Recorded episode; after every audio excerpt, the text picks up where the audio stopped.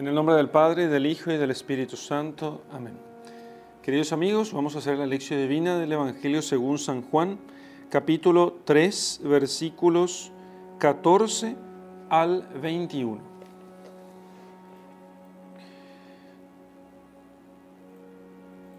Como Moisés en el desierto levantó la serpiente, así es necesario que el Hijo del Hombre sea levantado para que todo el que cree tenga en él vida eterna. Porque así amó Dios al mundo, hasta dar su Hijo único, para que todo aquel que cree en él no se pierda, sino que tenga vida eterna. Porque no envió Dios su Hijo al mundo para juzgar al mundo, sino para que el mundo por él sea salvo. Quien cree en él no es juzgado, mas quien no cree ya está juzgado porque no ha creído en el nombre del Hijo único de Dios. Y este es el juicio, que la luz ha venido al mundo y los hombres han amado más las tinieblas que la luz, porque sus obras eran malas. Porque todo el que obra mal odia la luz y no viene a la luz para que sus obras no sean reprobadas. Al contrario, el que pone en práctica la verdad viene a la luz para que se vea que sus obras están hechas en Dios. Bien, entonces tenemos del versículo 14 al 15 es, por lo menos en la Biblia de Straubinger, una, es el final de la, de la perícopa acerca de lo que él titula el nuevo nacimiento por la fe. De una, esto es la conversación, el diálogo que tiene nuestro Señor con Nicodemo, que fue a conversar con él y entonces a Nicodemo le dice muchas cosas. ¿no? Y entonces la primera parte del discurso de nuestro Señor a Nicodemo, de la respuesta más bien de Jesús a Nicodemo es cuando le, le reclama, porque Nicodemo le... Eh, Jesús le dice que hay que nacer de nuevo y cómo es posible esto. Y entonces Jesús le dice, tú eres doctor en Israel y no entiendes esto lo que estaba sucediendo, lo que estaba sucediendo con los doctores en Israel, con los entendidos en las Sagradas Escrituras, es que estaban muy apegados a la letra, o sea, solamente a la carnalidad de las Sagradas Escrituras, y ya no entendían el sentido de los textos porque habían perdido aquellas claves que les, les permitían la interpretación. Que nosotros hoy tenemos, y que también ciertamente podríamos perderlas, perder esas claves, si nos apartaremos de Dios. Y cuando decimos nos apartamos de Dios, no significa solamente que nosotros nos apartemos de una cierta piedad o espiritualidad, eh, sino en realidad que nos apartemos de una visión humilde de la, de la realidad. Nos apartemos del amor, porque solamente se puede amar algo cuando se lo ama como es. ¿sí? Y, el mundo, las cosas, la, realidad, ¿sí? lo que Dios ha hecho, eh, la verdad es como es. ¿eh? Nosotros no la podemos cambiar. entonces Jesús le dice a Nicodemo, ¿cómo puede ser que no entiendas esto si sos doctor en Israel? ¿Mm? Entonces, eh, y después al final de eso comienza él a dar una clave de interpretación diciéndole, mira, Moisés en el desierto levantó la serpiente Así como Él hizo eso, es necesario que el Hijo del Hombre sea levantado. Y comienza entonces a hacer esto, diciendo que la serpiente en el desierto, la serpiente en el desierto, fue un signo. Entonces, todo lo que sucedió en el Antiguo Testamento, todo es signo de lo que sucederá en el Nuevo Testamento.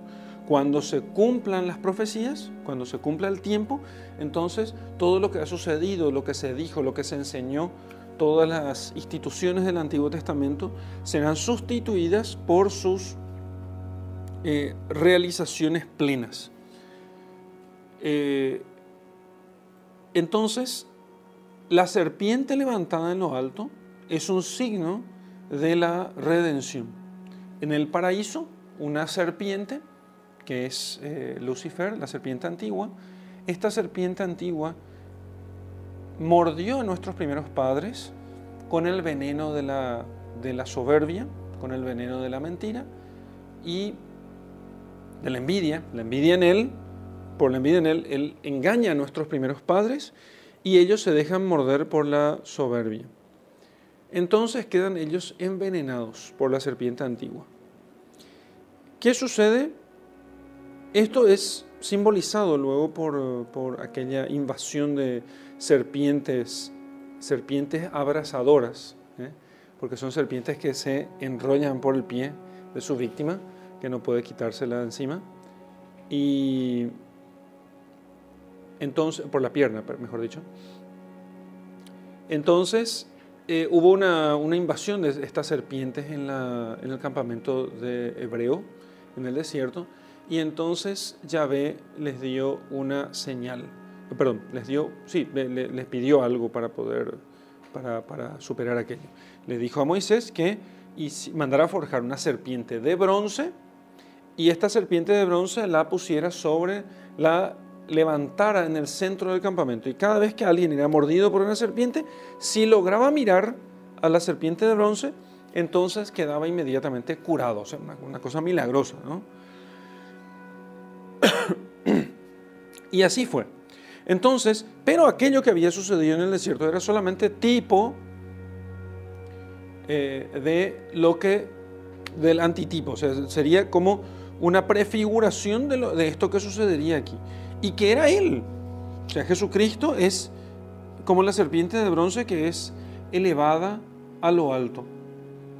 A mí me sorprendía mucho cuando yo era, cuando era jovencito, en el sagrario de mi parroquia, de, infancia, infancia y adolescencia, en el sagrario había, siempre me llamaba mucho la atención porque había una serpiente enrollada en una, en una cruz. Era una cruz y había como una serpiente enrollada y aquello me, producía, porque no conocía las escrituras, me producía, me, me, llamaba mucho la atención. Y decía, ¿qué significará? Nunca, nunca quedé escandalizado por eso, simplemente pensaba que era demasiado ignorante para poder comprender aquello. Entonces Moisés en el desierto levantó la serpiente y así el desierto, porque nosotros estamos en una, en una peregrinación, nuestra vida es una peregrinación, salimos de Egipto, del pecado, pasamos por el Mar Rojo, por el bautismo, ¿sí? y entonces es esta serpiente de bronce elevada a lo alto, que es Cristo crucificado, ¿sí? el que está puesto en el medio de nuestro campamento, y cada vez que por el pecado la serpiente antigua nos muerde, entonces cuando que nosotros miremos a Jesús, quedaremos nosotros curados. No estamos hablando, cuidado con caer en la carnalidad de la, de la, de la ley y pensar que solamente mirar el crucifijo ya estoy curado de mis pecados. No se refiere a eso. ¿sí? Se refiere a que nos arrepintamos. ¿eh? Ya veremos qué significa esto de mirar entonces, así entonces, como, no, voy a explicar ya eso, porque si no, no vamos a entender. ¿Qué es mirar? Para, volvamos, volviendo al caso del Antiguo Testamento. Cuando yo miro algo, cuando yo eh, observo algo, en cierto modo yo me uno a, esa cosa ¿eh? que yo estoy viendo. De tal modo que eh, hay, comunicación con lo que yo miro, ¿eh? hay comunicación con lo que yo miro gracias a, esa conexión visual, digamos, que hay entre las cosas y yo. Entonces, eh, esa conexión visual que hay entre las cosas y yo, si yo tengo algo que quiero guardar quiero guardar completamente en secreto, o sea, ¿qué significa que se guarde en secreto? Que solo yo conozca ese algo, que solo, yo lo conozca, entonces yo lo coloco en una caja sellada, cerrada, para que no solamente otros no conozcan qué está en esa caja, y eso que no conozcan lo que está en esa caja implica que también no la vean. Si esta caja está cerrada, pero la caja es de vidrio, ya no hay secreto. Los otros en cierto modo la poseen, poseen por lo menos el conocimiento acerca de la cosa. Pueden verla, pueden conocer su tamaño, sus proporciones, su color. Su peso no van a conocer, pero una parte de la cosa ya conocen. Una parte de la cosa ya conocen. Entonces, fíjense que en el caso de la virtud del, pudor con respecto a la, vestimenta, también funciona de ese modo. ¿Por qué? Eh, se le pide tanto a varones como a mujeres que cubran sus partes deshonestas y también las semideshonestas. Porque mostrar esas partes o insinuarlas es hacer que otros las posean. ¿eh? Hacer que otros las posean. Entonces, uno las guarda. ¿eh? Guarda a la persona las partes pudendas, las guarda para que nadie las posea. Solamente quien, el, que solamente el marido puede poseer las partes pudendas de su esposa y solamente la esposa puede poseer las partes pudendas de su marido.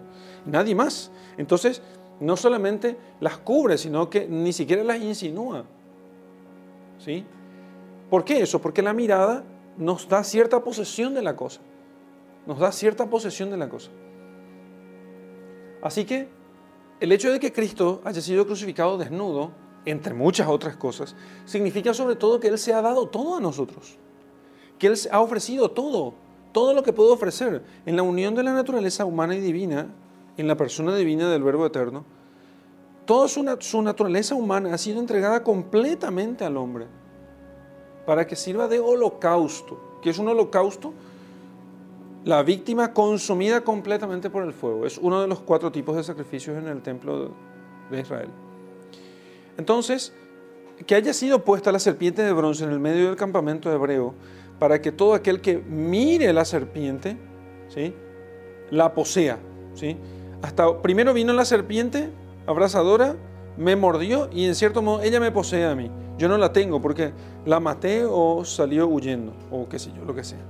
Pero ahora yo soy el que poseo la serpiente de bronce, ¿sí? Y entonces al poseerlo yo con la mirada, me hago partícipe de ella, me hago uno, me comunico con, esa serpiente, en cierto modo. Entonces yo me hago uno con ella y veo con ella como, como una, es como, es como un signo. Aquí Dios quiere decir que además, además todavía, va a utilizar lo mismo que me mató, lo mismo que me enferma y que pone en riesgo mi vida para poder salvarme. Entonces, la misma carne que es, la, misma carne, parte de la naturaleza humana, es la que es utilizada para poder salvarnos. Por eso la serpiente de bronce era como una prefiguración de lo que haría el Redentor con nosotros, que va a utilizar su carne, no quisiste sacrificios, no holocausto, entonces yo te dije, aquí estoy, me diste un cuerpo, y yo te dije, aquí estoy para hacer tu voluntad. Entonces, Así como Moisés en el desierto levantó a la serpiente, así es necesario que el Hijo del Hombre sea levantado ¿sí? y que su carne sea entregada por todos, para que todo el que cree, el que lo ve, el que se comunica con él, el que lo posee por la fe, para, porque la fe es un cierto tipo de visión, para que todo el que cree en él tenga vida eterna. Que es justamente lo contrario de los efectos de la serpiente antigua, que mordiendo al hombre, le quitó la vida eterna. Ahora, todo el que cree en Jesús tendrá vida eterna. Hasta aquí los dos primeros versículos. Porque así amó Dios al mundo, hasta dar su Hijo único, para que todo aquel que cree en Él no se pierda, sino que tenga vida eterna. ¿sí? Así amó Dios al mundo. Así amó Dios al mundo. ¿Cómo amó Dios al mundo? Dos puntos. Hasta amó, lo amó de tal modo hasta dar a su Hijo único, para que todo aquel que crea en Él, todo el que lo mire, todo el que lo mire, todo el que se haga uno con Él, no es todo el que cree en su existencia, ya lo sabemos, sino el que se haga uno con Él. Todo el que cree en Él no se pierda. Todo el que levante los ojos y mire a la serpiente de bronce, que mire al crucificado, no se pierda, no muera por la mordedura de la serpiente abrazadora, sino que tenga vida eterna. Y va a mirar la serpiente y va a decir, pero si es una serpiente la que me mordió. Y uno va a ver la cruz y va a decir, pero si justamente lo que queremos librarnos es de la violencia, del pecado, y la cruz no ha sido otra cosa que la consecuencia del pecado del hombre. Sí, justamente, Dios ha utilizado, Dios ha utilizado el mal para quitar del mal un bien infinitamente mayor, el mayor de los bienes que la humanidad pudo puede alcanzar nuestra redención. Sí, efectivamente, Dios va a usar la misma serpiente, ¿sí? va, a usar ese mismo mal para poder de ello sacar un bien mayor. Entonces, amó Dios al mundo hasta dar su Hijo único para que todo aquel que cree en Él no se pierda, sino que tenga vida eterna. Porque solamente Dios puede darnos la vida eterna. Entonces, el Hijo tiene que venir a darnos la vida eterna, asumiendo nuestra naturaleza, nuestra naturaleza humana. Porque no envió Dios su Hijo al mundo para juzgar al mundo, sino para que el mundo por Él sea salvado. Y empezamos con la cuestión del juicio. No envió Dios su Hijo al mundo en esta primera venida para juzgar al mundo. O sea, el juicio es un cierre de la cuestión. Cuando se hace un juicio, lo que de cierto modo estamos haciendo es juzgar un hecho en los juicios del hombre. ¿no? Y aquí el juicio se trata de, del juicio eh, final, no, no, no, de aquello que llamamos nosotros el juicio final, ¿sí? sino el juicio de, de la historia del hombre, ¿sí? que, se, que coincide, digamos así, con el juicio final. El juicio de la historia del hombre, donde decimos, bueno, ya está, se terminó la historia del hombre, ahora juzguemos al hombre, ¿sí? que es lo que nos pasará a nosotros en el día de nuestra muerte. Entonces, va a decir, ok, su biografía ya está. ¿Cómo terminó? ¿Terminó en el bien o terminó en el mal? Entonces dice Jesús que no Dios no envió a su Hijo al mundo para juzgar al mundo, porque todavía no está cerrada la biografía del hombre. Entonces, Él no fue enviado para juzgar ahora al hombre, sino mm, que se, va a ser enviado después, porque el Hijo del Hombre volverá con sus ángeles para juzgar al hombre, pero ahora todavía no. Entonces, en su primera venida, en su venida eh, en la debilidad de la carne, siendo niño, predicando, en su pasión y en su muerte, entonces ha venido no para juzgar, porque no está cerrada todavía la cosa,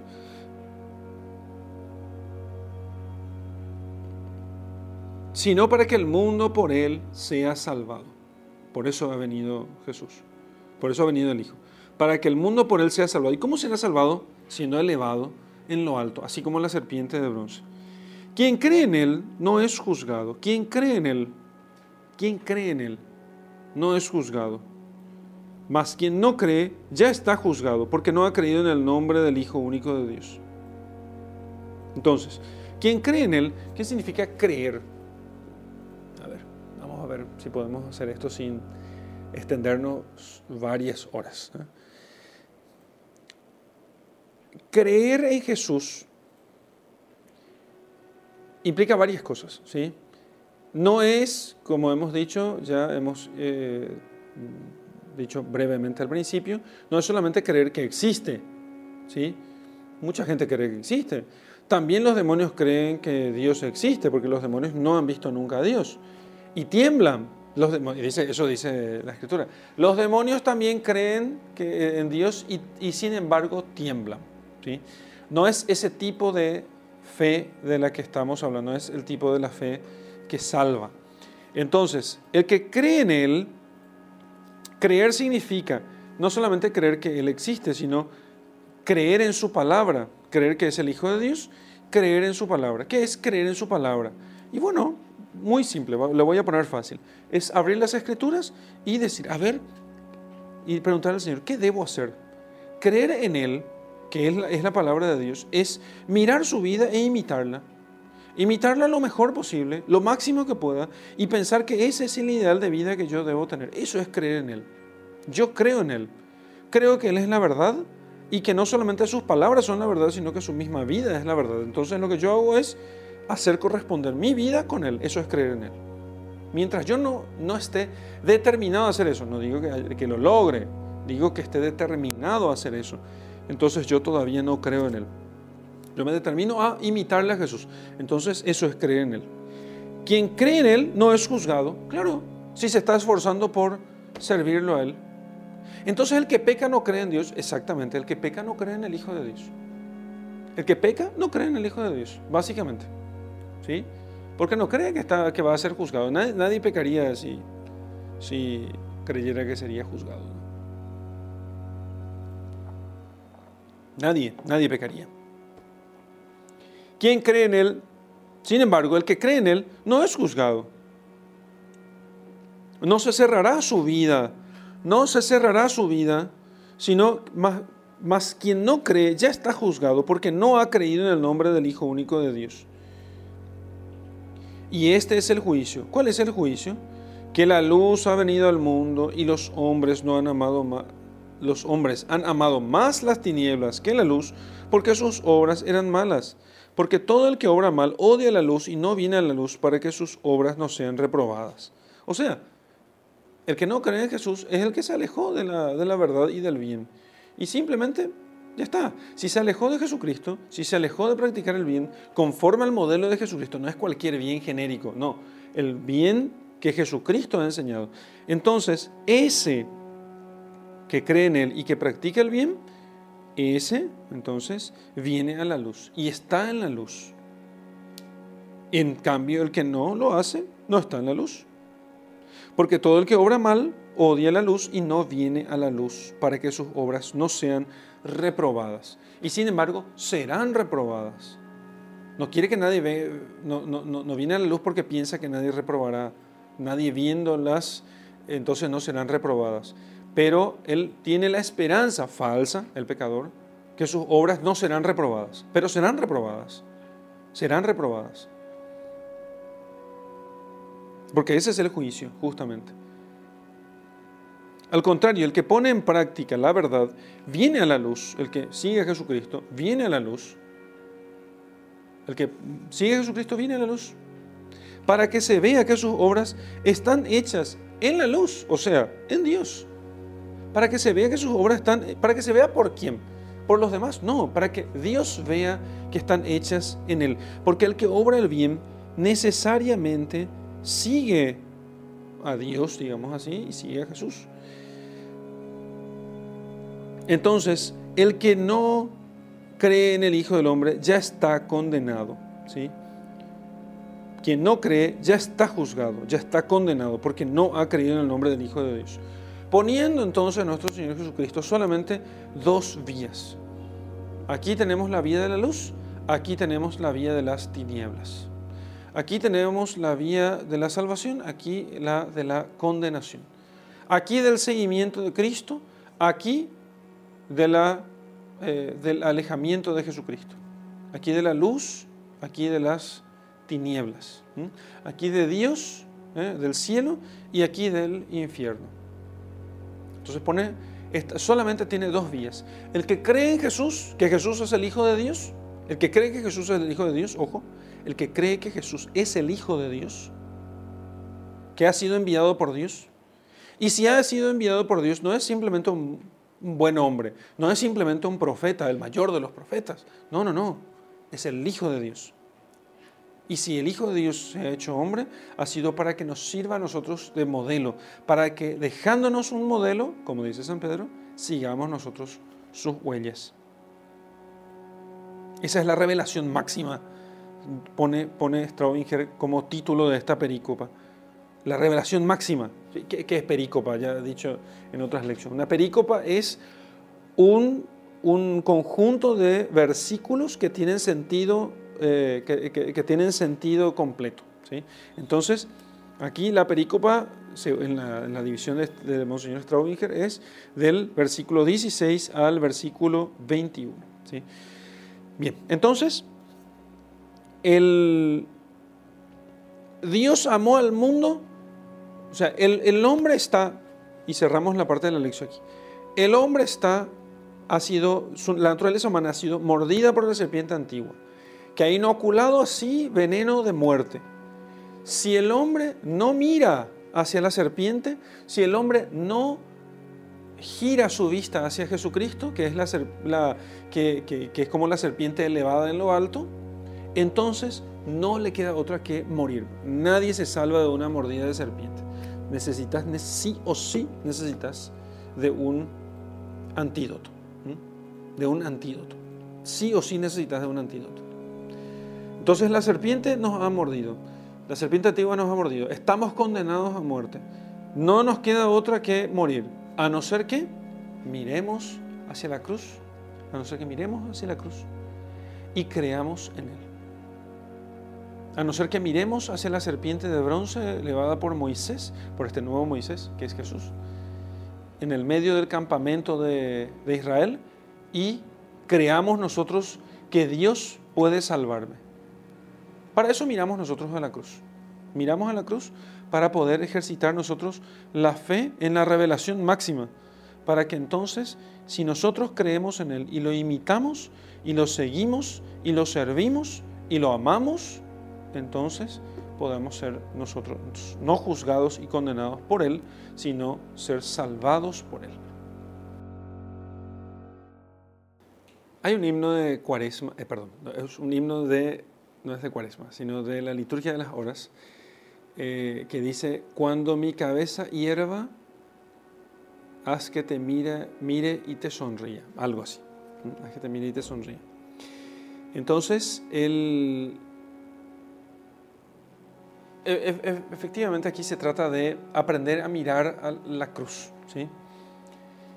Para mirar la cruz, obviamente, no necesitamos nosotros, eh, no se trata de la cruz material propiamente o solamente, y no se trata solamente del evento, solamente del evento estrictamente hablando de la crucifixión, porque cuando hablamos de la cruz de Cristo, estamos hablando de incluso de toda su vida, ¿sí? porque el sufrimiento de la cruz empieza como cualquier sufrimiento desde el, primer, el momento mismo en que nosotros conocemos con certeza que ese sufrimiento llegará.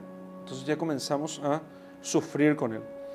Y cuando Jesucristo comenzó a saber, cuando él supo que moriría ciertamente, y ya en, las pupilas de aquel niño, de tierno y dulce niño en el pesebre de Belén, ya estaba la sombra de la cruz. Así que no, no olvidemos que Jesús tiene omnisciencia, ¿sí? la persona divina de Jesús tiene omnisciencia eh, y sabe, lo sabe todo, no hay, no hay sorpresas para él. Y entonces, cuando hablamos de la cruz de Cristo, podemos hablar de toda su vida, ¿eh? de toda su vida que concluye con su crucifixión, o sea, con, con este acto de amor a Dios por el, eh, este acto de amor a Dios, de, este acto de amor, sí, a Dios de parte de Jesús, porque Jesús por amor de su Padre eh, acepta ese, sacrificio, y también de Dios que nos ama a nosotros y entonces nos entrega a su Hijo. Bien, entonces em, podemos hablar de la cruz de Cristo toda su vida, ¿sí? no solamente del evento solamente. Así que para mirar en la cruz de Jesús no necesito yo únicamente, o sea, no es que sea estrictamente necesario, digamos, en cierto modo, enseguida, voy a, enseguida matizo esto, no es que necesite yo propiamente del, del crucifijo. Bastaría que yo pudiera meditar en toda la vida de nuestro Señor Jesucristo y cómo todo aquello fue un continuo ascenso hasta la cruz. Pero, y aquí viene el tema, nosotros por nuestra debilidad no siempre somos capaces de hacer eso. Y por eso los cristianos tenemos la costumbre de multiplicar las cruces materiales, las cruces de madera, de, metal, de yeso, de lo que sea, las cruces materiales, multiplicarlas en nuestra casa, de tal modo que no se nos, no se nos olviden nunca, no se nos olviden nunca que Jesús ha sido elevado en lo alto para que nosotros, mirándolo a Él, para que creyendo en Él, para que creyendo en Él nosotros tengamos vida eterna. Y justamente nosotros que tenemos tanto miedo de, la muerte, y en estos tiempos, ¿sí? en tiempos de pandemia, la gente tiene mucho miedo de la muerte. Tiene miedo de, que, de, que se le arrebate su vidita miserable. Lamento decirlo, ¿no? pero tiene miedo de que se le arrebate su vida, su vida miserable, que es la única vida que ellos creen que tienen. ¿Sí?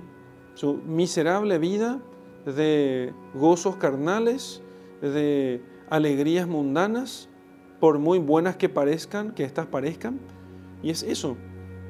Eh, entonces, lo están haciendo, eh, están lamentando perder sus vidas porque justamente no tienen esperanza en la vida eterna y porque nosotros necesitamos aquellos, eh, aquellas ayudas, memorias que aquellos recordatorios de que Él ha sido enviado para darnos la vida eterna, para darnos la vida eterna.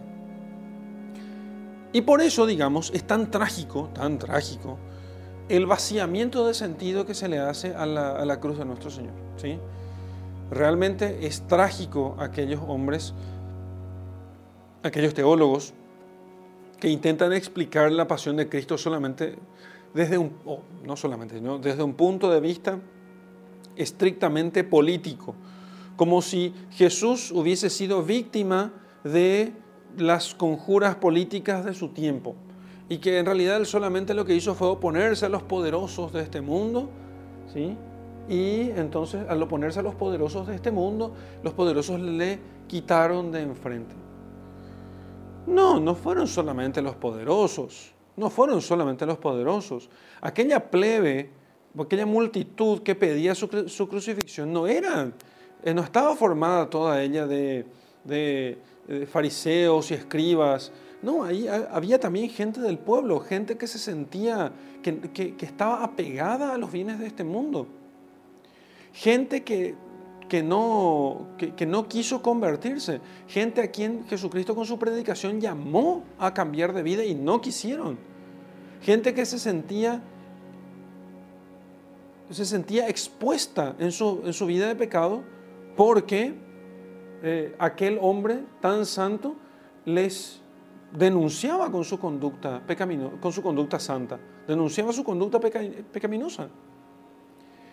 Esa era una multitud de gente de todo tipo, pidiendo que Jesucristo sea crucificado.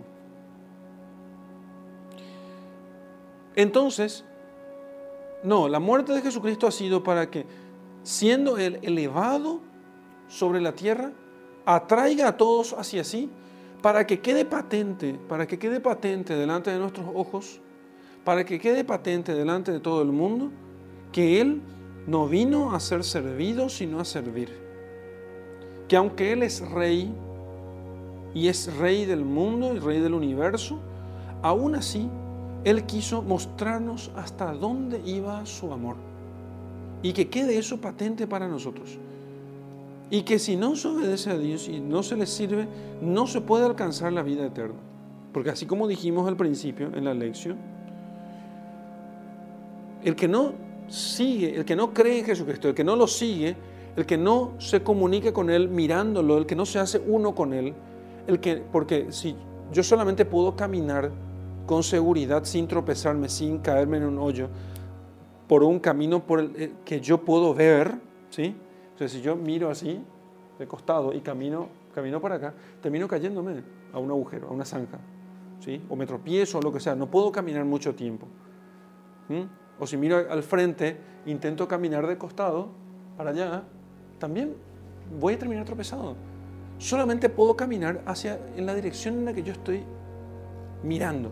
Y si Jesucristo es elevado sobre la tierra para que nosotros lo miremos, es porque quiere que nosotros caminemos hacia Él, que nosotros vayamos en su dirección, que vayamos en su dirección.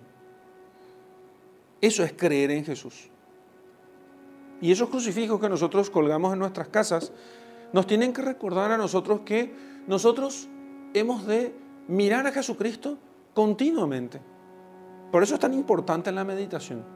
Por eso es tan importante que nosotros hagamos esta meditación de las Sagradas Escrituras, para que podamos mirar a Jesucristo más atentamente y entender que Jesucristo no es otra cosa que el amor del Padre. Tanto amó Dios al mundo que envió a su Hijo para que todo aquel que lo mire, que crea en Él, no se pierda, ¿sí? para que todo aquel que lo mire pueda caminar hacia Él y tenga la vida eterna. Porque Él es eterno. Porque si yo voy hacia este, por este camino que no me conduce hacia, hacia Cristo crucificado, ¿sí? hacia la serpiente de bronce elevada sobre la tierra, ¿sí? si yo voy por este lado, y no lo miro a Él, entonces como he sido picado por la serpiente, termino muerto. Solamente si camino hacia Él puedo tener yo la vida eterna. Si creo en Él, eso significa que creo yo en Él. Si camino yo hacia Él. Por eso yo tengo que pensar siempre si lo estoy mirando a Él. Y, y, allí eh, aquella buena costumbre de los cristianos de tener siempre un crucifijo consigo, colgado en, el cuarto. Eh, de tener un crucifijo siempre, donde se pueda tener siempre un crucifijo.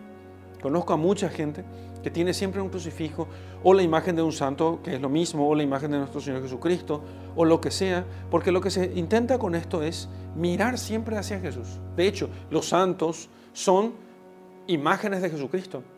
Entonces, en los santos también miramos nosotros a, eh, miramos a Jesucristo que miramos a Jesucristo que ha sido elevado sobre la tierra para atraer a todos hacia sí. Y así como le miramos a este santo que sigue a Jesucristo, al seguirle a este santo le seguimos nosotros a Jesucristo. Y conozco muchas, muchas, mucha gente que trabaja en oficinas, aquí mismo en, nuestra, en el estudio. Todas las mesas tienen sus, sus cruces e imágenes y todo el mundo tiene siempre algo y lo que tratan de hacer es con eso es mirar hacia aquel que ha sido levantado sobre la tierra para atraernos hacia él. ¿Y cómo se atrae? Se atrae por el amor. No hay cosa que atraiga más que el amor. Se atrae por el amor. Y porque allí lo que se está haciendo es mostrar al mundo que Dios nos ama entonces eso es lo que atrae. ¿Ya te pusiste a pensar en eso? ¿Te pusiste a pensar cuánto Dios te ama? Creo que meditamos poco en el amor de Dios hacia nosotros. Meditamos muy poco. Meditamos insuficientemente. Deberíamos meditar con mayor frecuencia. Y para eso bastaría con mirar a Jesucristo crucificado, pensar que es el Hijo de Dios, pensar que podía no haber muerto, que no, no, tenía ninguna necesidad de hacerlo, que no había nada que lo obligaba, que hay muchos que aún así no le, no le son gratos, ni le sirven, ni creen en Él, ni le aman, ni siquiera se sienten lo más mínimamente compungidos por sus pecados. Aún así, Él sabiendo de todo eso, igual sube a la cruz por nosotros. Ese es el juicio, justamente. Ese es el juicio. El juicio es que Dios, habiendo enviado a su Hijo para salvar al mundo, el mundo prefirió las tinieblas. Prefirió, habiendo Dios enviado su luz, el mundo prefirió las tinieblas. Ese es el juicio. Y ciertamente Dios nos juzgará, pero nos juzgará no porque nosotros, eh, no porque Dios no nos eligió, sino porque nosotros hemos caminado hacia las tinieblas. Porque nosotros no hemos mirado suficientemente con amor a Jesús.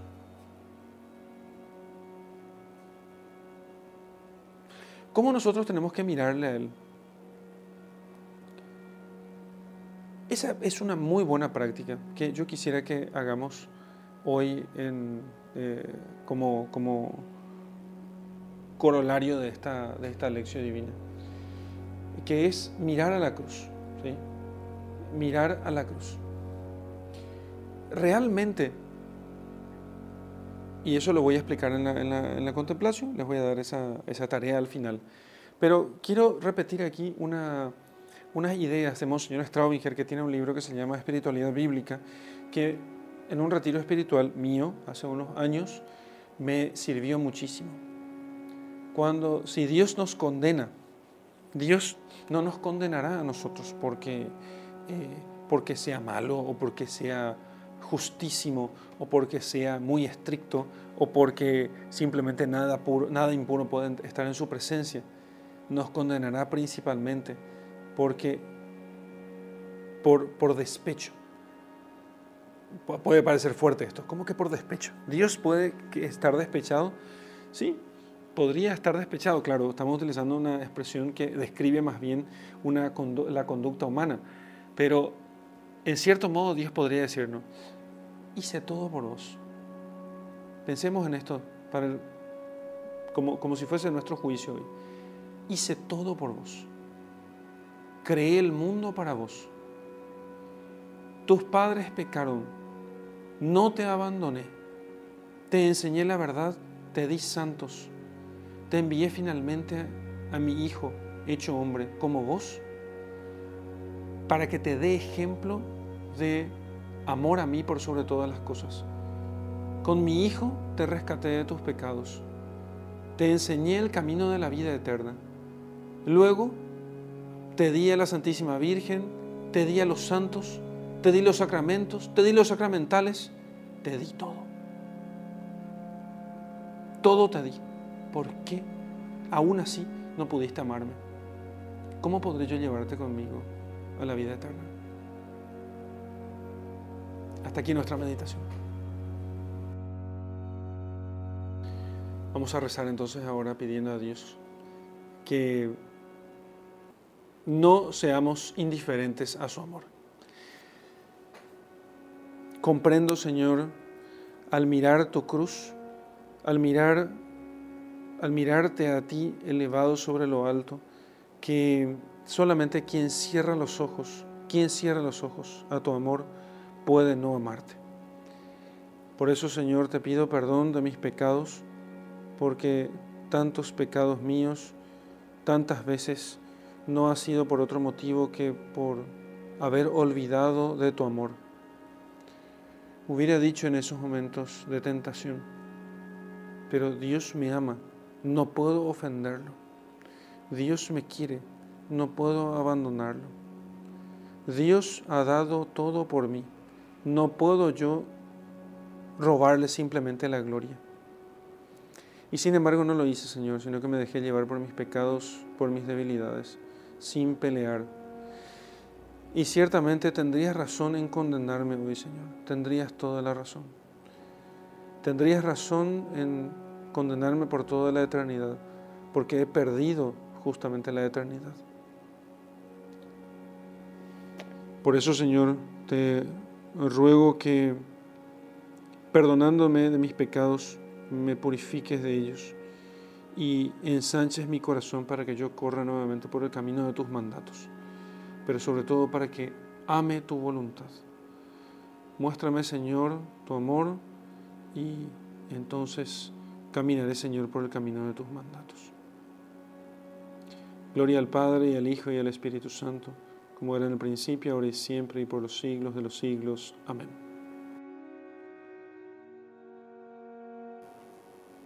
Muy bien amigos, para terminar esta lección divina, les te invito, les invito, te invito a que em, hagas este ejercicio de mirar la cruz, ¿sí?